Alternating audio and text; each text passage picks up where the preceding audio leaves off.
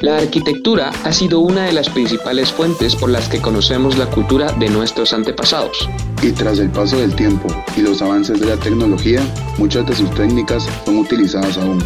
Para conocer el porqué de la eficacia de estos métodos y conocer más sobre la arquitectura desde la cultura romana y griega, nos acompaña Karen de Sosa. Arquitecta con una especialización en docencia universitaria. Además cuenta con una maestría en proyectos de arquitectura y urbanismo por la Universidad Miguel de Cervantes. Actualmente es catedrática de la Universidad del Istmo en cursos como urbanismo, diseño de ambientes, teoría de la arquitectura, entre otros. Acompáñanos a aprender sobre este tema tan interesante.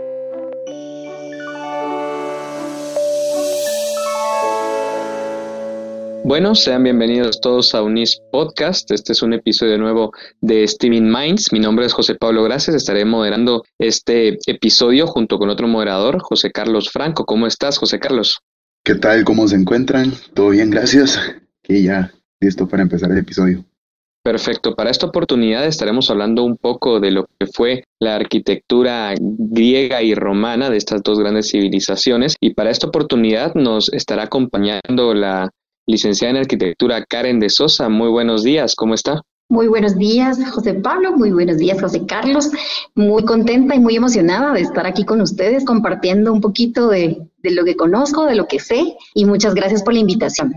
No, muchísimas gracias a usted por venir. Y es que es impresionante cómo estas grandes civilizaciones hemos heredado muchísimas cosas de ellas, nos han dado la guía para seguir en muchísimos campos. Me parece que la arquitectura y la construcción es una de ellas, es una de estas principales cuestiones. Así que la primera pregunta que me gustaría hacerle es, ¿cuáles fueron las principales características en la arquitectura tanto de Grecia como de Roma? Muy bien, es un tema muy extenso, pero vamos a tratar de eh, extraer lo, más importante. Primero, pues establecer los ideales tanto de Grecia como de Roma en cuanto al diseño y la arquitectura que era lo que ellos buscaban, tenían un significado, un sentido y un propósito. Y para esto, pues nos basamos en los 10 libros de la arquitectura de teórico y tratadista, arquitecto y, escritor Vitruvio Polión del siglo I antes de Cristo. Y él, pues, nos relata que la arquitectura para tanto para Grecia, para Roma, estaba basada en tres principios fundamentales y son muy básicos y que no pierden vigencia nunca. Eso es lo interesante, ¿verdad? Que no pierden vigencia todos estos conceptos. El primero de ellos, pues, es la utilidad, la función, ¿verdad? Que sirviera, que tuviera un propósito, un objetivo. Luego está la firmeza, que es la durabilidad, cómo se conciben las estructuras, cómo se construye, cuáles eran los materiales, las técnicas, ¿verdad? La parte más científica, la parte que va vinculada a la razón. Y luego la belleza, las venustas, decía Vitruvio, ¿verdad?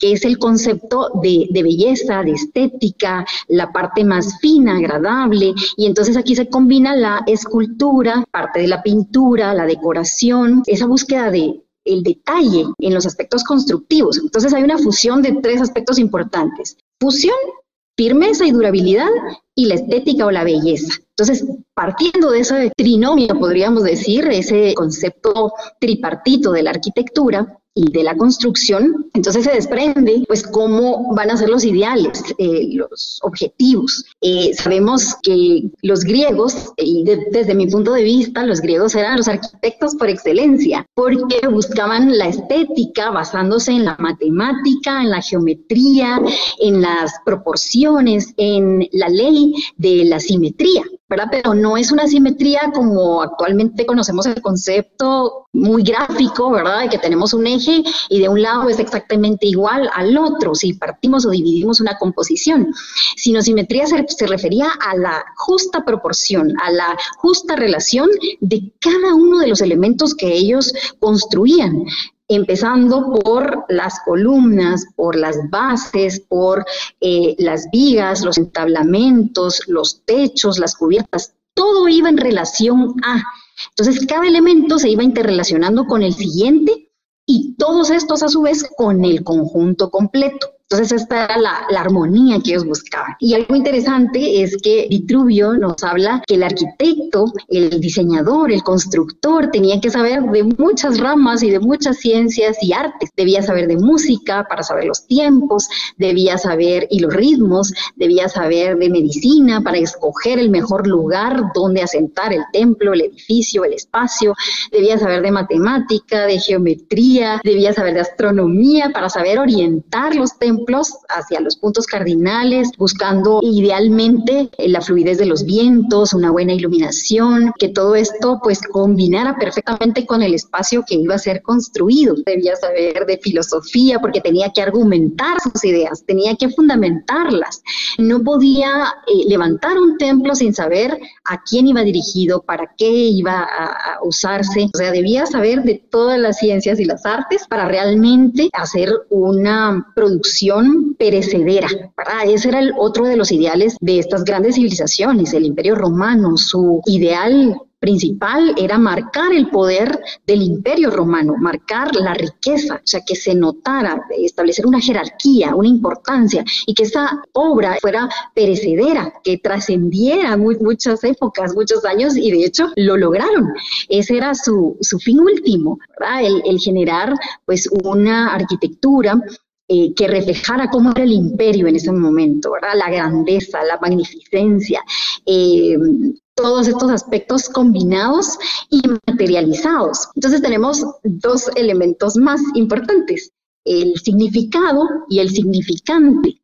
El significado es el sentido del edificio, el sentido del espacio que se está generando. Y el significante, los elementos que van a materializar ese sentido, ese significado que no podemos ver, solo lo podemos percibir a través de la materialidad. Recordemos que pues Grecia, el periodo clásico, el periodo de máximo esplendor, se da en el siglo V antes de Cristo y el Imperio Romano se da entre los años 27 antes de Cristo y el 446 después de Cristo. Entonces, eh, tenemos unas fechas ahí claves, importantes, y vemos que no duraron poco, duraron muchísimo, y su legado continúa, y eso es lo más fascinante, ¿verdad? Lo, lo más interesante que siempre nos hace fijar la atención en estas culturas, ¿verdad? Y de hecho, muchos de los grandes arquitectos contemporáneos y de distintas épocas, cuando entran al Partenón, cuando entran al Panteón de Roma, cuando entran al Coliseo, descubren ahí su pasión por la arquitectura es increíble, ¿verdad? Cómo estas civilizaciones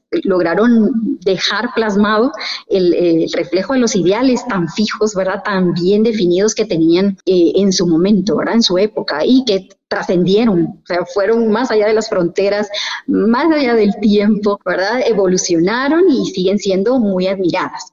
Claro, la durabilidad y pues estas características que usted menciona, pues definieron lo que fue la arquitectura tanto de la cultura griega como de la cultura romana.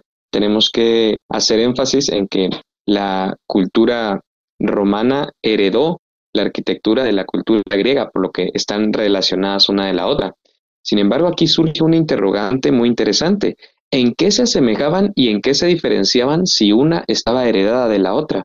Excelente pregunta. Realmente, eh, primero se da la máxima expresión de la civilización griega.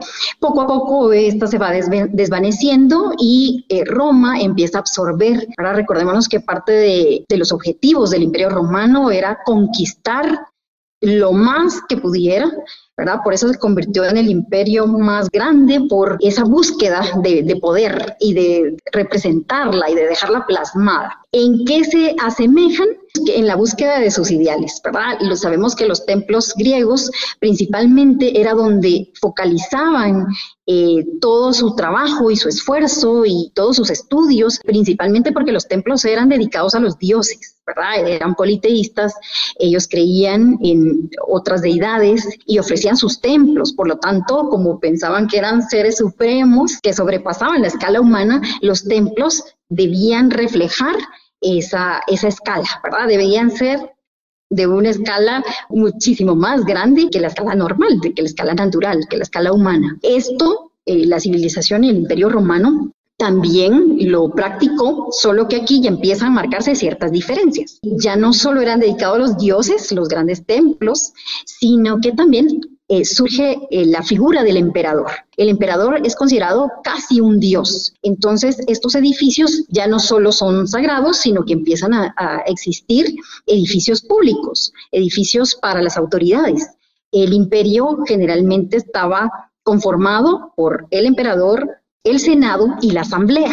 Entonces, para cada uno de estos estratos políticos se necesitaba y sociales se necesitaban espacios diferentes. Entonces ya no solo pensamos en los templos, que era lo, la construcción más interesante y apasionante de los griegos, porque las casas eran muy rústicas, hasta los materiales eran de mucho menor calidad. Los romanos ya empiezan a profundizar en el sentido de, de organización política. Entonces, recordémonos que los griegos pues van por la democracia, el gobierno está en manos del pueblo, de la mayoría, de todos. Eh, era una, una forma de convivencia social muy interesante. Roma, bajo la figura del emperador, empieza a distribuir, como el imperio está creciendo demasiado, se necesita un sistema muy complejo para dominar y para tener el control de todo. Y esto se hacía pues a través de estas distintas unidades o entidades o estratos políticos. Y para cada uno de ellos se necesitaban espacios diferentes. Entonces, Roma creció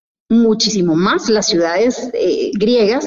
Eh, estamos hablando de 10.000, 20.000 habitantes como mucho. La ciudad, el imperio romano llegó hasta, solo Roma llegó hasta un millón de habitantes. Sobrepasa toda la, la, media, ¿verdad? Que se daba en esa época. Por lo tanto, tuvo que solucionar más problemas. Pero por eso les decía que los griegos son catalogados como los arquitectos por excelencia y los romanos los ingenieros por excelencia, porque la palabra ingeniero viene del latín ingenium, ¿verdad? Que era dar respuesta a problemas, soluciones a problemas.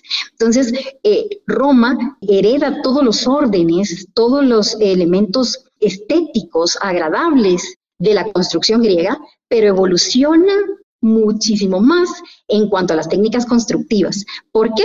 Porque a diferencia de Grecia, Grecia utiliza un sistema constructivo eh, basado en, en, elementos que podríamos decir que vienen de la cabaña primitiva. ¿Cuáles eran estos elementos? Pues están las columnas, que son los elementos verticales, las vigas, que son los elementos horizontales, y las cubiertas. En este caso, pues, por eso aparecen los techos a dos aguas a dos vertientes, ¿verdad? Que es como eh, la imagen, si ahorita cerramos nuestros ojos y pensamos en una cabaña, le damos esa imagen, ¿verdad? Entonces ellos abstraen esa imagen y la llevan eh, a la construcción de sus grandes templos. ¿Qué pasa con los romanos? Desde muchos años y muchas eh, otras civilizaciones como Mesopotamia, como Egipto, ya se conocía el arco, pero Roma Grecia lo conocía, pero no lo practicó prefirió quedarse con ese sistema de columnas, vigas y frontones, o entablamentos y frontones. Roma lo lleva a su máxima expresión utilizando los arcos, utilizando las bóvedas, utilizando las cúpulas y utilizando elementos que van a eh, generar esa estabilidad de toda la composición. Entonces se atreven a utilizar el arco y esto les permite hacer construcciones con luces más grandes, construcciones con una escala mucho mayor sin tener tanto elemento eh, de soporte o de apoyo como los templos griegos, tienen muchas columnas, muy con un intercolumnio muy estrecho. Intercolumnio es la distancia que hay entre columna y columna, precisamente porque no utilizaron otros sistemas, ¿verdad? No, exploraron el arco. En cambio, eh, los romanos podían abarcar más luces o un mayor intercolumnio o una mayor distancia entre soportes gracias al arco, ¿verdad? Porque es un sistema que funciona muy bien a compresión. En cambio, el sistema de los griegos trabajaban con sistemas que funcionaban más a tensión. Y esto en algún momento podría, producir que colapsara la, la construcción, pero por eso colocaban varias columnas, ¿verdad? Muy cerquita, con un espacio muy estrecho.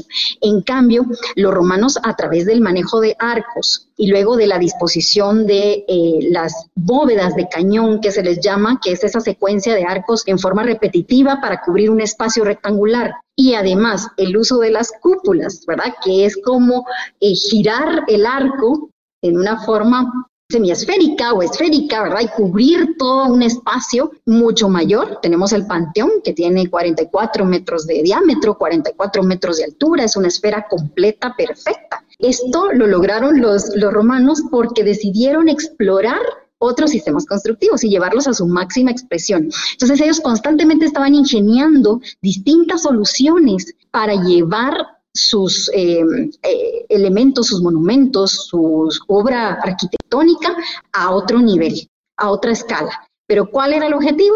Marcar el poder del imperio romano. Podríamos mencionar que también en el diseño de las ciudades había una gran diferencia. Para Grecia funcionaba muy bien la topografía que tenía, ¿verdad? Más bien ellos se adaptaban a la naturaleza. Tenían un paisaje espectacular donde estaban ubicados con un clima espectacular, por lo tanto la vida eh, social de, Grecia se daba mucho en el exterior y esto favorecía que la gente se reuniera más frecuentemente en el ágora o plaza, que era el foco, el corazón de la ciudad, los romanos establecieron los foros, que eran los espacios centrales usados como plazas para también reunirse, pero pues por la cantidad de habitantes y lo grande del imperio tenían que manejar otras variables. Eh, ya la topografía no, ellos no podían adaptarse tanto a la topografía. El teatro griego, por ejemplo, se adapta a las colinas. En cambio, vemos que el anfiteatro, el circo romano, todos estos espacios colectivos eh, debían eh, realizarse en terrenos muchas veces planos, ¿verdad? Tal vez eran los menos indicados, pero ellos querían solucionar estructuralmente cómo sostener esos grandes pesos, esos grandes niveles, ¿verdad? esa altura y vencer vencer pues cualquier desafío, ¿verdad? Entonces fueron muy desafiantes, ¿verdad? Se arriesgaron muchísimo más, pero también tenían eh, otro ideal y, que no lo había mencionado, y es precisamente que ellos pensaban en mantener contentos a todos los ciudadanos.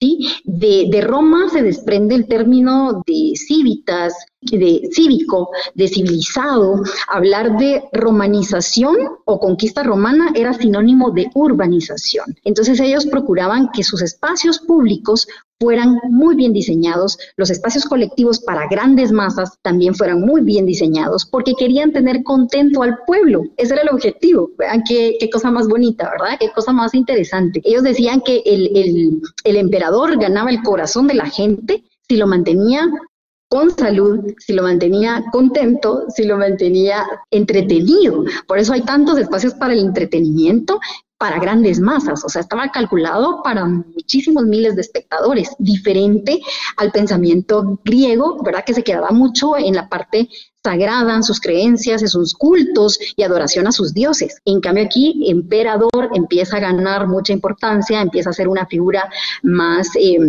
parecida a una deidad, por lo tanto, quería mantener contento al pueblo y entonces tenía que ofrecer otros tipos de espacios, ¿verdad? Como los baños, las termas, ¿verdad? Que eran un, como podríamos decir, como los spas de la actualidad, ¿verdad? Donde se reunían para socializar, pero también para mantener la belleza de su cuerpo, para eh, purificar, para hacer ejercicio, para recibir pues baños de agua fría, baños de agua caliente, para tener como otro espacio diferente para cultivar este mm, amor por el cuerpo, por el espíritu, pero que fuera para todos, ¿verdad? Era gratuito. Romanos y griegos tenían ideales muy diferentes en cuanto a cómo concebir la ciudad y esto afectaba obviamente la arquitectura. Sin embargo, la estética, la proporción, la matemática, la geometría, completamente heredada de, Grecia, ¿verdad?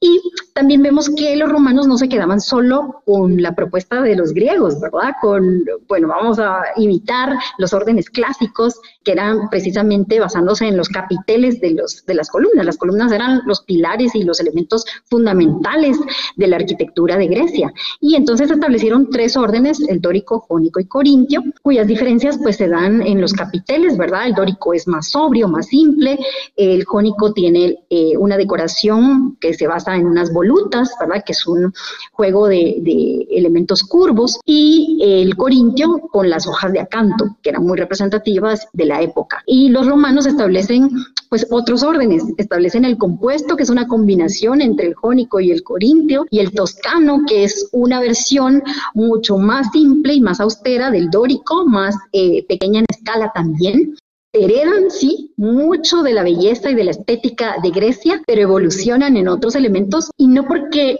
no solo por capricho, ¿verdad? Sino que estaban enfrentando problemas diferentes, ideales diferentes, el promover y el proponer una nueva ciudad para las personas eh, y que fuera eh, para satisfacer las necesidades de la colectividad, ¿verdad? Creo que los llevó a dar pasos agigantados, ¿verdad? A avanzar increíblemente en estos temas. Podemos mencionar todas las ramas, ¿verdad? Todas las disciplinas que heredamos de, de esa civilización griega, ¿verdad? Pero que pues Roma la llevó a otro nivel. En base a todos esos temas, me, me ha llegado a surgir una pequeña duda y yo quisiera saber qué técnicas en construcción que emplearon en la cultura griega y romana se siguen utilizando en la actualidad. Sí, eh, las técnicas constructivas que eh, utilizaron griegos y romanos y que no han perdido vigencia, pues es precisamente el manejo de la geometría, de la proporción, de la estática, ¿verdad? El hacer ese cálculo estructural para que la arquitectura, para que la construcción permanezca en equilibrio, ¿verdad? Es parte de los, de los cálculos y de los avances que lograron implementar y que no han perdido vigencia. O sea, este estudio de cálculo estructural lo seguimos manejando a la fecha. Por supuesto que ahora ya hay otros mecanismos, hay tablas, hay programas que ya calculan, ¿verdad? Uno solo hace el diseño de la estructura y ya todo el programa se va, pero por supuesto que su base y su raíz lo tiene en la geometría, en la proporción, en la física, en la estática. ¿sí? Entonces, digamos, toda esa parte de cálculo estructural sigue vigente. El manejo de los materiales constructivos, obviamente hemos dado un avance, ¿verdad? Hemos dado un paso más allá de estos eh, materiales, pero el manejo de la piedra, el manejo del hormigón romano, como se le conocía, que fue como la primera mezcla realmente que conocemos como el cemento eh, y que evolucionó, obviamente, ¿verdad? Eso lo, introdujeron, lo introdujeron los romanos, ¿verdad? Que era una mezcla de eh, cal, de arena, agregados finos, agregados eh, gruesos, ¿verdad? De piedra, de ceniza volcánica también, y esto le da otra consistencia al, pegamento, a la construcción. Además, que se descubrió que utilizaban eh, el agua salada, el agua de mar. Entonces, esta mm, fusión de estos materiales eh, producía una cristalización, un efecto o una reacción química que lograba eh, cristalizar la obra, ¿verdad? Como que agregáramos un eh, elemento final que va a dejar la obra intacta. Entonces, digamos que el manejo de los eh, materiales, el manejo de el hormigón, de las técnicas constructivas han evolucionado, sin embargo siguen vigentes. Eh, por ejemplo, los acueductos no solo eran unas estructuras, sino que realmente se conocía como esa gran maquinaria, podríamos decir, que eh, llevaba el agua desde el punto donde se captaba o desde el nacimiento, que era donde estaba más pura, hasta llegar a la ciudad. Y, conocemos el acueducto de Segovia, que es el más reconocido que existe, ¿verdad? Y que perdura. Vemos esas grandes arcadas, esos, esos sistemas estructurales basados, otra vez vuelvo a mencionar, basados en el arco, porque permitía dar esos cambios de dirección, también facilitaba pues el, conducir el agua, ¿verdad? Eh, también calcular esas pendientes que eh, podían facilitar, porque no teníamos bombas, ¿verdad? En esa época no existían bombas de agua, o sea, cómo llevar el agua desde su nacimiento hasta la ciudad.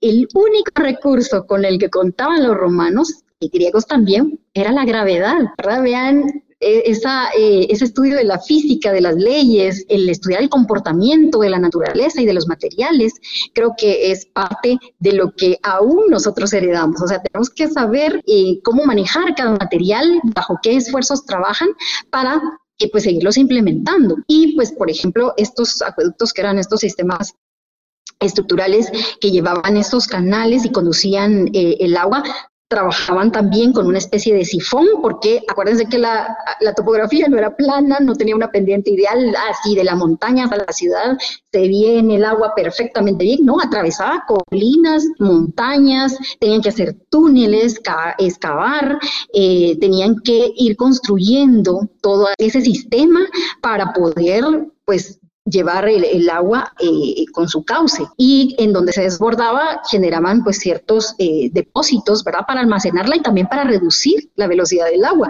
porque ese era otro problema, cómo eh, ir calculando la velocidad del agua. parte de, de, los principios que ellos utilizaban era este sistema de sifón, ¿verdad? Donde dejaban grandes pendientes de agua para que agarrara velocidad y con la velocidad y la presión el agua vuelve a subir. Entonces, así podían manejar esa topografía tan variada que tenían eh, en ese momento. ¿Cómo diseñaban y cómo calculaban todos estos sistemas? Pues a través del manejo de los arcos, a través de los pilares de los arcos eran escalonados para que las bases fueran fuertes y en la parte superior ya fuera más liviano y al mismo tiempo ese escalonado servía para que las personas pudieran subir hasta eh, la parte superior y darle mantenimiento a los acueductos, o sea, hasta en eso pensaban, ¿verdad? Y es algo bien interesante también que griegos y romanos no solo pensaban en una función para eh, la construcción, sino que le daban hasta un doble o triple uso. En este caso, el escalonado en los pilares de los arcos era para tener la estabilidad de la estructura, pero también para poderse subir y darle mantenimiento a, todo el, elemento. Entonces, eh, esa es, parte de las técnicas constructivas. Si nos vamos, por ejemplo, al Coliseo Romano, vemos que hay un hipogeo, que es un sistema subterráneo de estructuras que van a sostener todo el espacio del graderío, ¿verdad? En forma de elipse que tiene eh, el Coliseo. Recordémonos, el Coliseo es construido entre los años 70 y 82 después de Cristo, más conocido también como el anfiteatro Flavio. Parte de su entretenimiento pues era mantener eh, en contacto a toda la sociedad viendo un espectáculo, ¿verdad? Y cómo generaban esto, imagínense que eran hasta para 10.000 espectadores y, estos espectadores pues de la emoción podían saltar, ¿verdad? Y podían generar el, colapso de, la estructura. Lo que hicieron los romanos calculando todo esto, siendo muy previsores, muy visionarios, es que establecían todo un eh, sistema estructural abajo del suelo, los hipogeos, y em, estos eran en forma de talud, ¿verdad? Recordémonos que el triángulo es la forma más estable que hay estructuralmente. Entonces, estos taludes tenían esa forma triangular escalonada, en donde en las bases colocaban el material más pesado, ¿verdad? La, la piedra caliza más pesada, y conforme iba subiendo, ¿verdad? Y llegando a la parte superior, utilizaban la piedra pues más liviana. También iba disminuyendo el grosor o espesor de, los muros, que sostenían todo el graderío. O sea, imagínense todo lo que ellos pensaban para sostener y que no se miraba. Realmente eso solo lo miraban pues los gladiadores, los luchadores, los esclavos, todos los que estaban por debajo de la arena, ¿verdad? Que era donde se llevaba a cabo el espectáculo. Y entonces generaban toda una infraestructura temporal utilizando madera, utilizando andamios, eh, utilizando un sistema de poleas, Conocieron, eh, obviamente, el sistema, esto fue aplicado también por los griegos, ¿verdad? El sistema de rueda con poleas y, cuerdas para subir hasta grandes alturas. Eh, el Coliseo eh, tiene una altura de 57 metros. Imagínense cómo hacían para subir todos los elementos de piedra, todos los elementos prefabricados, modulares, que ya ellos ya, tenían concebidos. Entonces utilizaban esta maquinaria, por eso también pues se vuelven expertos en, en máquinas para subir y para construir. Entonces generan toda una infraestructura temporal para realizar toda una infraestructura permanente. Y eso ahí radica mucho en la esencia de, y la belleza de estudiar los sistemas eh, estructurales y constructivos de, Grecia y Roma, ¿verdad? Todo lo que generaban alrededor de eh, la construcción permanente ¿verdad? Que era temporal, se, se, podía desmontar y volver a utilizar. Entonces generaban todas estas estructuras de madera que luego podían desmontarse ya que fueran colocadas las últimas piezas del rompecabezas, ¿verdad? Las últimas piezas de los arcos, las últimas piezas de los edificios. Entonces, em, estos sistemas de andamios, de cómo nosotros sostenemos los elementos estructurales permanentes, es una herencia directa de, de los grandes constructores de la época antigua. Cómo es el proceso, el procedimiento lo seguimos manejando, los andamios, los encofrados, todos estos elementos que nos sirven y después quitamos para ya dejar la estructura permanente, son la base y que aún pues seguimos utilizando en las construcciones. Obviamente ya con el, uso del hierro, del acero, de los prefabricados, de otros sistemas estructurales, de las cáscaras de, concreto, eh, hay otro, una evolución grandísima de, de las estructuras, hablando en cuanto a construcción y arquitectura, ¿verdad? Pero vemos que la raíz y la base no se pierde y siguen vigentes. Esos sistemas todavía los aplicamos, ¿verdad? En, su concepción inicial, ¿verdad? Y pues todo lo que es no solo construcción, no solo técnica, no solo materiales, estructuras, sino que eh, la acústica y la isóptica, ¿verdad? Que es el estudio de los sonidos y el estudio de las visuales, también es un elemento magnífico que llevaron a su máxima expresión y que pues seguimos profundizando en, esas dos grandes ciencias, ¿verdad? Que son un complemento eh, indispensable de la arquitectura. Todas estas técnicas siguen, ¿verdad? Continuaron, se reinterpretaron, por supuesto, y avanzaron, por supuesto, por otros materiales constructivos y otros sistemas de, de cálculo, pero en su esencia, ¿verdad? Sigue siendo lo mismo. Muchísimas gracias por su respuesta, muy, muy interesante todo lo que nos vino a comentar. Y bueno, para concluir con nuestro episodio, quisiera hacerle una pregunta más ya que me interesa saber cómo ellos sentaron la base para que podamos tener las ciudades que tenemos hoy en día, ya que claramente pues seguimos tomando el ejemplo que hicieron estas antiguas civilizaciones. Excelente, es de mis temas favoritos, el urbanismo. Los filósofos griegos eran personas con mucha sabiduría, profundizaban mucho en las distintas disciplinas, en matemática, en geometría, pero también tenían una lógica y un sentido común. Y ellos establecieron hasta, por ejemplo, cuál era el número ideal de habitantes por ciudad. Y eh, de hecho se cumplía en las primeras ciudades griegas, ¿verdad? De la civilización griega. Eh, llegaba hasta 10.000. ¿Por qué? Porque Aristóteles nos decía que después de ese número ya la ciudad era caótica, ya no se podía abastecer, ya no podía cubrir sus necesidades. Entonces había que empezar una nueva, ¿verdad? Empezar eh, a sentarse, emigrar, descubrir y, transformar otro espacio, ¿verdad? Para un nuevo asentamiento. Ese desde el punto de vista filosófico. Desde el punto de vista eh, espacial, podríamos decir que es lo que más le compete al arquitecto es la organización de los espacios, tanto interiores como exteriores, tanto arquitectónicos como urbanos. Establecían eh, los lugares más altos para los dioses. ¿Por qué? Porque por jerarquía, por control, por establecer una diferencia marcada con el resto del pueblo. La Acrópolis, ¿verdad? Era el santuario, era el lugar de, donde se dedicaban los templos a sus dioses. Era la parte más importante a la cual no todos tenían acceso. Entonces, de ahí marcamos ciertas jerarquías. Entonces podemos hablar que ellos utilizaban la topografía de una forma muy natural, se adaptaban a la naturaleza del lugar, al territorio, y establecían esas dos grandes diferencias entre el pueblo y la Acrópolis, que era donde estaba pues el lugar, el santuario dedicado a todos los dioses. Entonces empieza a haber cierta organización y cierta distribución. También en el siglo V, eh, antes de Cristo, la época de máximo esplendor, eh, nos encontramos con Hipódamo de Mileto, que es un filósofo, arquitecto y, mm, un eh, pensador también de eh, cómo establecer un orden dentro de la ciudad. Y él establece, es el primero que establece una retícula para el trazado de las ciudades. Entonces imagínense, de aquí heredamos nuestras retículas.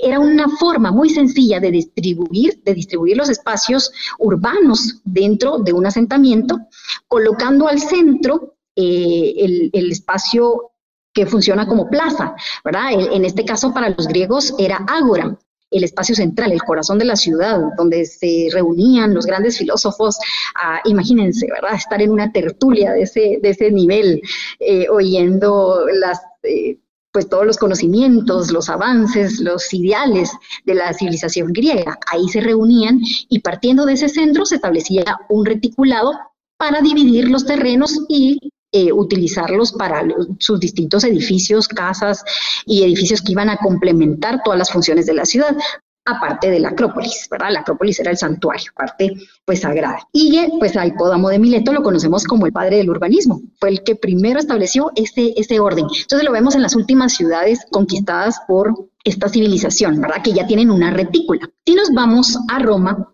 vemos que hay un sistema más eh, detallado, más avanzado de establecer esa organización. Por lo mismo que he mencionado, que eh, tenían más problemas, tenían que favorecer al ciudadano, tenían que establecer la riqueza del, imperio, por lo tanto tenían que establecer un orden, tenían que urbanizar.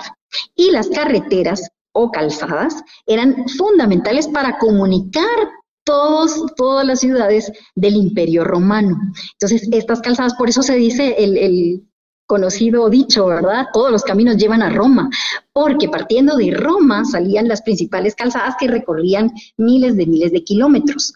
Eh, otro aspecto fundamental para las ciudades es que así como Grecia tenía el ágora, la plaza, Roma tenía el foro, que era el espacio libre, espacio donde se reunían, espacio donde podían dedicar al emperador, a los dioses, a los hechos históricos importantes, un monumento, una escultura, un arco, una fuente, donde se reunía el pueblo y alrededor del foro, que era el espacio más importante, el corazón de la ciudad nuevamente, alrededor del foro pues estaban los templos más importantes, tanto públicos, civiles, como sagrados. Entonces aquí tenemos eh, ya otro tipo de, organización. Además que los romanos sí establecen más espacios para el ocio, para el entretenimiento y eh, también establecen la orientación de las calles principales que atraviesan el foro.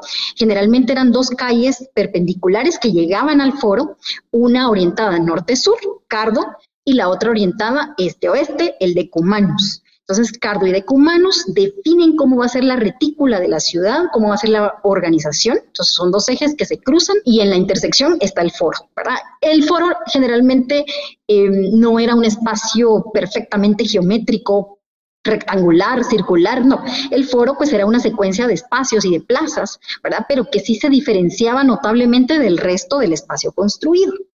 Luego pues está el sistema de acueductos, ¿verdad? Cómo llevar el agua, prioridad era la salubridad de toda la ciudadanía. Entonces, cómo llevar agua pura a la ciudad a través de los acueductos y cómo desechar todo lo malo, las aguas negras o servidas que nosotros comúnmente llamamos, y ese era otro sistema y los romanos llegaron a su máximo estudio, ¿verdad? A través pues de esta red de tuberías que eran de cerámica, en muchos de los casos también utilizaban eh, piedra, también utilizaban en los lugares donde se podía madera, pero el ideal era la cerámica por su... Eh, pues, resistencia al, agua y estas tuberías em, generalmente estaban debajo de todas las calles y conducían todos los desechos, todo lo que era insalubre, hacia el río Tíber.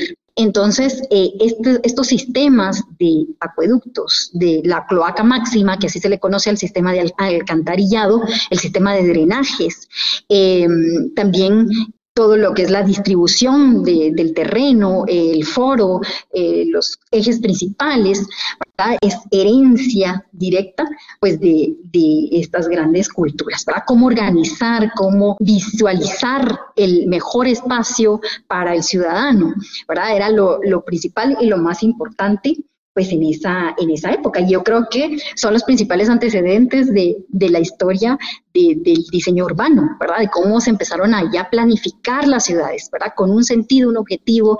También la orientación influía mucho, ¿verdad? Como les mencionaba, orientar los edificios para una buena iluminación, para una mejor ventilación. Lo dice Vitruvio en los 10 libros de la arquitectura, ¿verdad? Elegir el mejor lugar para obtener todo lo, mejor de la naturaleza, ¿verdad? Eso era lo, principal. Y creo que son los aspectos y, las reglas básicas que tenemos en el urbanismo actualmente, ¿verdad? Esa distribución, esa organización, esa solución de los problemas.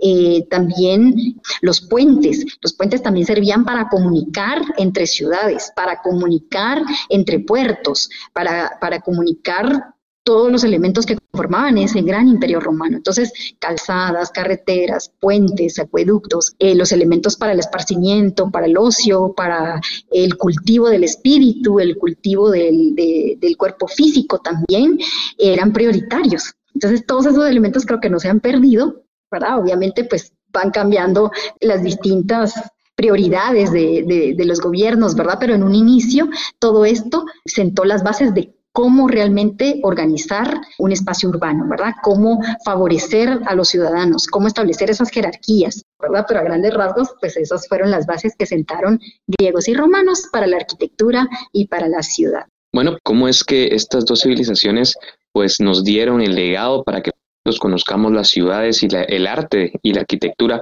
como la concebimos hoy en día, los drenajes que son prácticamente herencia de, de estas culturas, principalmente la romana, y pues la estética y la belleza que lleva consigo también la arquitectura es otro punto muy importante del que tocar y del que agarrarnos para poder entender cómo ha evolucionado de tal forma que podamos concebir incluso lo que hoy en día vemos eh, pues al día a día o, todos los días.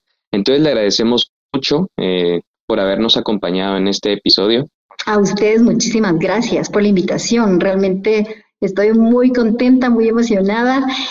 Bueno, muchísimas gracias por su participación en esta oportunidad, teniendo en cuenta pues la gran el gran legado que nos ha dejado tanto la cultura griega como la cultura romana en la arquitectura. Es muy interesante ver cómo es que heredamos tantas cosas de ellos y cómo las empleamos eh, a día de hoy. Bueno, arquitecta, muchísimas gracias por brindarnos una pequeña parte de todo el conocimiento con el que usted cuenta. Sin lugar a duda, en este episodio logramos conocer muchísimo más y es increíble cómo una cultura tan antigua nos pudo venir y dejar un legado tan grande al día de hoy con el que inclusivemente se sigue trabajando. Bueno, muchísimas gracias José Franco. Mi nombre es José Pablo Gracias y esto fue un episodio de Steaming Minds para el NIS Podcast.